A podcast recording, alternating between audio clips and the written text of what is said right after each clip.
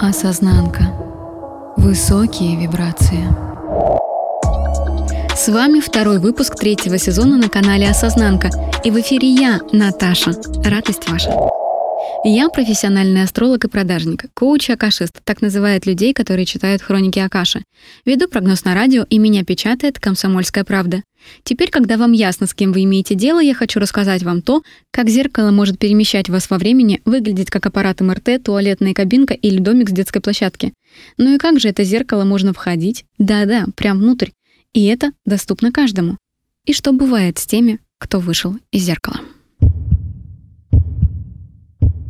План мероприятия таков. Кто такой Козырев и как он создал зеркало, которое не похоже на зеркало?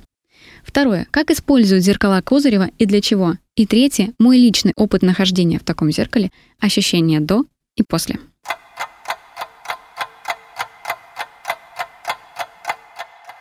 Итак, зеркало Козырева. Начнем с того, кто такой Козырев. История, которая пробирает до мурашек. Козырев Николай Александрович — это советский физик, доктор математических наук, астрофизик и астроном. И он исследовал физику звезд, изучал планеты, Луну, разработал теорию протяженных звездных атмосфер и установил ряд особенностей, выходящих из них излучений. Это было, на секундочку, в 1934 году. То есть до того, как люди стали осваивать космос и полетели в него впервые. Обнаружил азот на Венере, узнал, что на Луне есть вулканы из молекулярного водорода и углерода, и верно предсказал отсутствие магнитного поля у Луны за несколько лет до первых космических экспедиций к ней. Обнаружил водород в атмосфере Меркурия. Это выдержка из Википедии, ну вдруг вам будет лень погуглить. А сейчас я расскажу, как на него попала я, где его нашла, почему меня тронула его история до самой глубины души. Николай Александрович гений. Это не вызывает никаких сомнений и людей, подобных ему, единицы.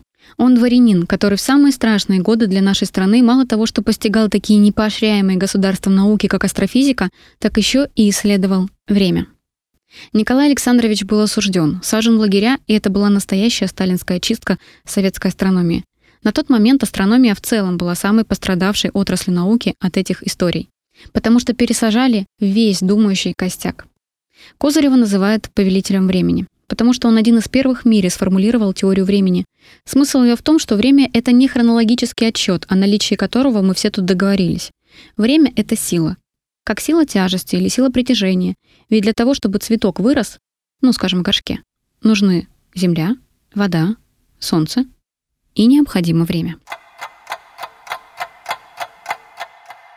Козырев был осужден сначала на два года, затем приговорен к расстрелу и начальник его лагеря сам собственноручно разорвал пришедшее ему приказание на расстрел, потому что работать было некому. Так Козырев остался в живых. Вдали от семьи он находился 10 лет, без права переписки, в самом тяжелом месте нашей страны, на Риль-Лак. Именно там, находясь в карцере, который представлял собой щель в лагерном тоннеле, без отопления, окон, только стены и только один стул, в одном нательном белье, Козырев сидел пять дней. Через день ему заносили кружку кипятка и кусок хлеба. Так вот именно в этом просветленном месте, святом, хотя скорее проклятом, на третьи сутки пребывания в карцере Козырев ощутил тепло, идущее изнутри. Вполне себе обычное человеческое тепло. Только взяться ему было неоткуда. Так впервые ученый столкнулся со скрытыми резервами организма человека. Именно там, находясь в тюрьме, он начал впервые систематизировать данные о звездах, светимость, масса и тому подобное.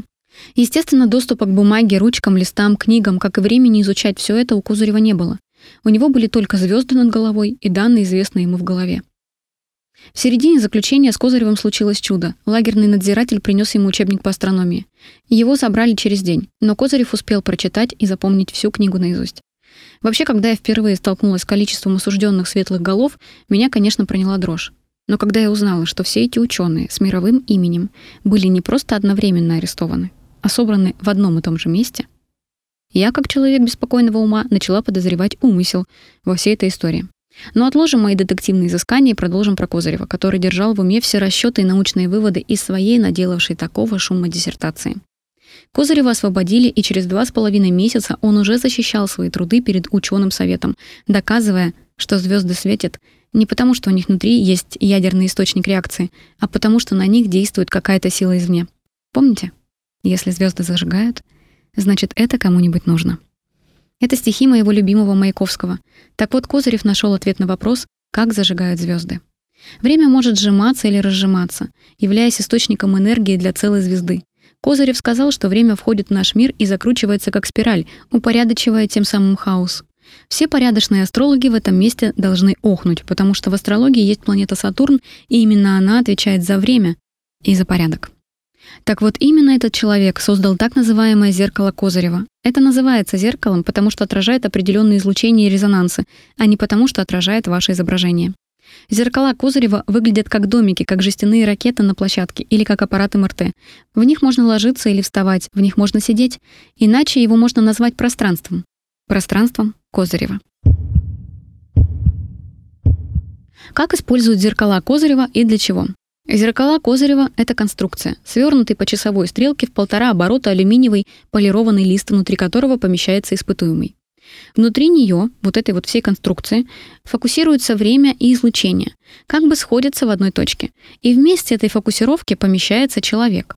И на него происходит вот это вот фокусирование. Понимаете, о чем я говорю?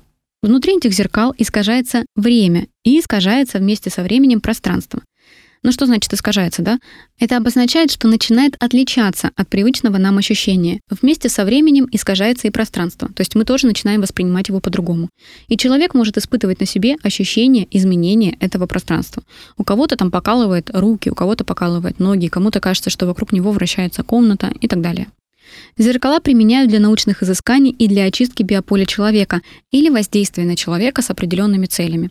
Есть куча разных зеркал, и каждое из этих зеркал отвечает за свое. Есть зеркала, которые восстанавливают человека, есть зеркала, которые дают ему энергию, есть высоковибрационные зеркала, есть зеркала, которые помогают очищаться от различных воздействий, и есть зеркала, которые, ну скажем так, дают вам отдохнуть. Вот я, наверное, такое слово употреблю. Мой личный опыт нахождения в таком зеркале, ощущения до и после. В общем, сейчас расскажу, как все это происходило. Вот прям из души будет идти информация, как бы поделюсь своими реальными впечатлениями. В общем, происходило это следующим образом. Во-первых, Козырева арестовали в доме Юсуповых. И накануне того, как я посетила зеркала Козырева в Санкт-Петербурге, я тоже была в доме Юсуповых. Так вот, после дома Юсуповых я поехала к зеркалам Козырева, и это собой представляет такое прям пространство, где сидят два человека, директор этого предприятия и девушка-администратор, она же маркетолог, ну и так далее. Эти два человека занимаются тем, что подбирают вам необходимое зеркало для необходимого воздействия на вас. И перед тем, как они подбирают вам это зеркало, которое будет на вас влиять определенным образом, они сначала измеряют биополе человека и смотрят, какое зеркало ему нужно. Ну, собственно, заходим мы в это пространство, выглядит все это очень интересно, это удивительно, и вообще, в принципе, наблюдать и находиться в этом помещении довольно интересно, потому что это максимально необычный опыт, который когда-либо вообще был у меня в жизни. Так вот, мы заходим, и тебя садят на такой аппарат, который что-то вроде эм, амперметра. И этот амперметр через твои меридианы тела замеряет твои токовые импульсы. И на основании этого тебе в какой-то там специальной программе выдают такую картинку твоего биополя и показывают, где у тебя есть пробои, где у тебя все хорошо, и вообще стандартное у тебя поле или нестандартное. Ну, в общем, со мной проделали эту процедуру, и затем стали подбирать мне зеркала. И я сейчас не буду подробно останавливаться на процедуре, а расскажу про сами зеркала. В общем, тебя приводят в комнату, и эта комната, где стоят зеркала, они выглядят как такая ракета на детской площадке, то есть это такой прямоугольник, ну, а скорее шестиугольник. Э, с острым окончанием, такой с острой вершинкой, как будто бы колпачок сверху одели, да, на шестиугольник. Но там в середине этого колпачка дырка. То есть оно не заостряется концом, а вот прям такая дырка, как бы виден потолок. Соответственно, ты садишься в эту конструкцию на стул, тебя закрывают, и в кромешной темноте ты сидишь какое-то время. В общем-то, интересное ощущение испытываешь э, внутри зеркала. Первое зеркало, в которое меня посадили, было очищающее, так называемое, которое восстанавливает ресурсы организма, потому что я на тот момент была после сотрясения мозга. Я упала с лошади, точнее, вместе с лошадью, и приехала в Питер, вот прям первые самые такие, наверное, когда можно было, короче, ездить после этого сотрясения. И вот представляете себе, я сижу с плавающей головой в этом зеркале, и у меня реально начинает проясняться сознание. Ну, то есть это как бы не шутка. Это вот то, что я испытывала на себе от и до. Дальше, после этого, меня провели высоковибрационное зеркало. Это вообще очень интересное ощущение, потому что это такая же примерно конструкция, но там все происходит совершенно по-другому. Во-первых, ты садишься на стол, и тебе говорят специальные слова, которые повышают твои вибрации. Тебе нужно, находясь в этом зеркале, эти слова озвучивать. Итак, озвучиваю я эти слова и чувствую, как у меня просто от кончиков пальцев и вверх, вверх, вверх поднимаются такие пузырики. Пузырики как будто бы от шампанского. Знаете, как будто бы я нахожусь вот в фужере шампанским. И в этот момент я поняла весь прикол веселящего напитка, потому что я его не люблю, но здесь я ощутила что-то такое, когда в тебе бурлят эти пузырики. Так вот, в тебе поднимаются эти пузырики, и вместе с пузыриками поднимается настроение. И становится так весело, легко, классно, круто, интересно. И хочется смеяться. И я реально засмеялась, представляете? Ну, то есть оцените всю абсурдность ситуации. Я сижу где-то в подвале в Питере э, в алюминиевой коробке и ржу просто как лошадь, с которой я недавно упала и получила сотрясение. Ха-ха-ха. Ну, так или иначе, это действительно происходило таким вот образом.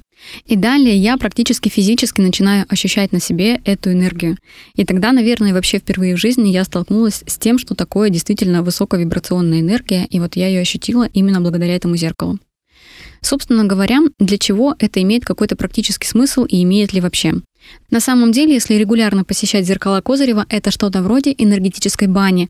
То есть ты очищаешься в этом пространстве. И это действительно имеет длительный эффект. И каково же было мое удивление, туда приходят мужчины, бизнесмены, и прям вот пока я там находилась, они приходили и разговаривали со мной, делились, где они работают.